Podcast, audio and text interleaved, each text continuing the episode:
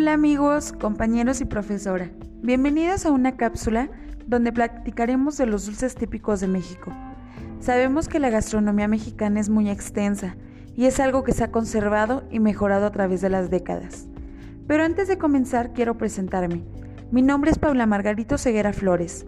Curso el quinto semestre de la licenciatura en turismo con especialidad en gastronomía dentro del Tecnológico de Estudios Superiores de Jocotitlán, Extensión Aculco. Me da muchísima emoción poder hacer este podcast y compartirles por este medio esta increíble y deliciosa información que tengo para ustedes.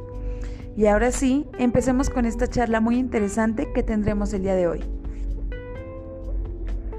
La confitería nace como una ciencia, donde los principios de la alquimia adquirieron un papel importantísimo un arte donde el azúcar se usaba para crear las más caprichosas formas arquitectónicas, pictóricas y escultóricas, sápidas, aromáticas y sabrosas.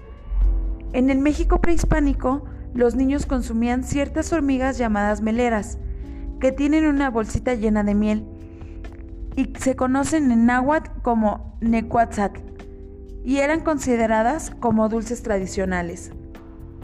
Actualmente y con la conquista española, la mezcla de productos y tradiciones creció y se hizo una mezcla deliciosa de gastronomía. Gracias a esto, hoy en día existe una gran variedad de dulces típicos que varían de una región a otra. Muchos de ellos son elaborados artesanalmente y son emblemáticos de la cultura mexicana. Con la llegada de los españoles, la cultura indígena se mezcló con nuevas costumbres, tradiciones y por supuesto sabores. Muestra de ello es la comida mexicana, la cual es considerada una de las más variadas y ricas a nivel mundial. ¿Pueden imaginarlo? La elaboración de estos dulces tradicionales mexicanos forman, forman parte de esta gran riqueza culinaria. Actualmente, y gracias a esta diversidad culinaria, se ha hecho más énfasis en la gastronomía mexicana, y gracias a ello, al reconocimiento que se recibió por parte de la UNESCO el día 16 de noviembre del 2010 como Patrimonio Cultural Inmaterial. Muchos de los dulces que se conocen actualmente encuentran sus orígenes en la época prehispánica. En esos tiempos se conocía una miel de maguey muy espesa, dulce y oscura, pero el piloncillo la fue sustituyendo poco a poco hasta sacarla totalmente del ámbito gastronómico. Otras mieles que se utilizaban para endulzar son la de la hormiga mielera, la de la caña de la planta del maíz y de la abeja pipola, entre algunas otras. Por otro lado, como dato curioso, se dice que la farmacia también fue uno de los orígenes de la confitería, pues se, utilizaba el azúcar para cubrir el gusto desagradable de, algunas pociones.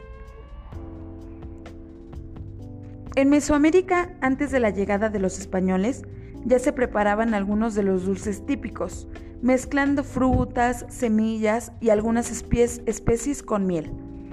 Y también se utilizaron las bondades del pulque y del aguamiel, que se extrae del maguey, la melcocha, obtenida del jugo de tuna concentrado del mezquite, así como mieles extraídas de las hormigas, avispas y abejas, además de varias palmas de raíces y que mezclados con el maíz, cacao y la semilla de amaranto, se originaron algunos dulces como el pinole, el chocolate y la alegría.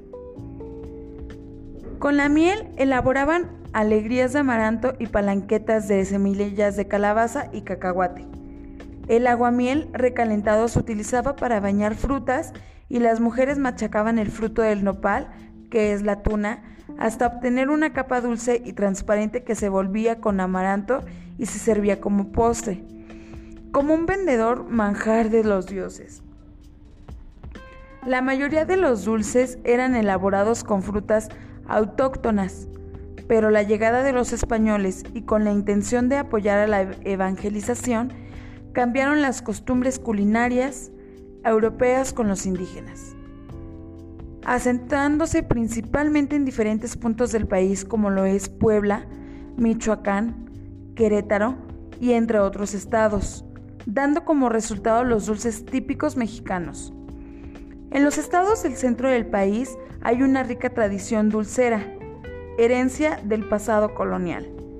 La lista le empieza Puebla, con su indispensable camote poblano, seguida muy cerca por el Tlaxcala, Querétaro, el Estado de México y la Ciudad de México Hidalgo. Además de Oaxaca y Yucatán, donde existieron importantes conventos, mismos donde se nace el uso de la leche, para los rompopes, las cajetas y otros productos como los limones rellenos de coco, las palanquetas, el acitrón, las frutas cubiertas y las cocadas, que los pueblos fueron adaptando poco a poco y elaborándolos, haciéndolos íconos de la gastronomía local de cada región del país. Es increíble todas las cosas que se pueden hacer con la leche, ya sea a un dulce o un postre.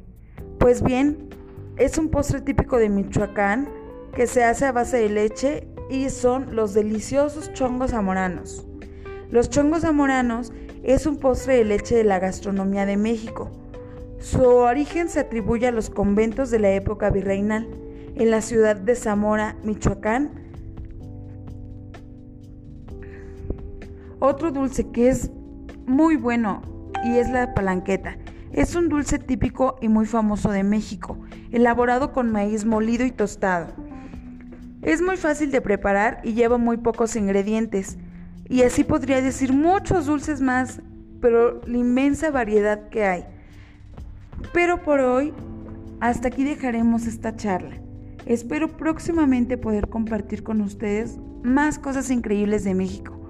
Un abrazo a distancia Cuídense muchísimo y deseo mucho que les haya gustado.